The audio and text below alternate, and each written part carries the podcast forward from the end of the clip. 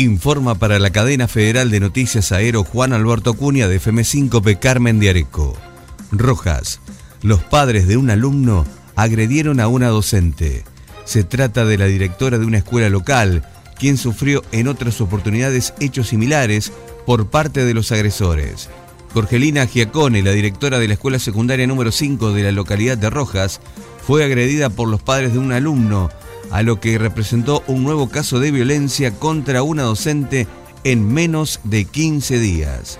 Esta situación que ya venía registrándose en oportunidades anteriores, no se llegó a la agresión física porque había personal policial en el establecimiento, aseguraron fuentes cercanas a la maestra. Informó para la cadena federal de noticias Juan Alberto Acuña desde FM5P Carmen de Areco, Buenos Aires.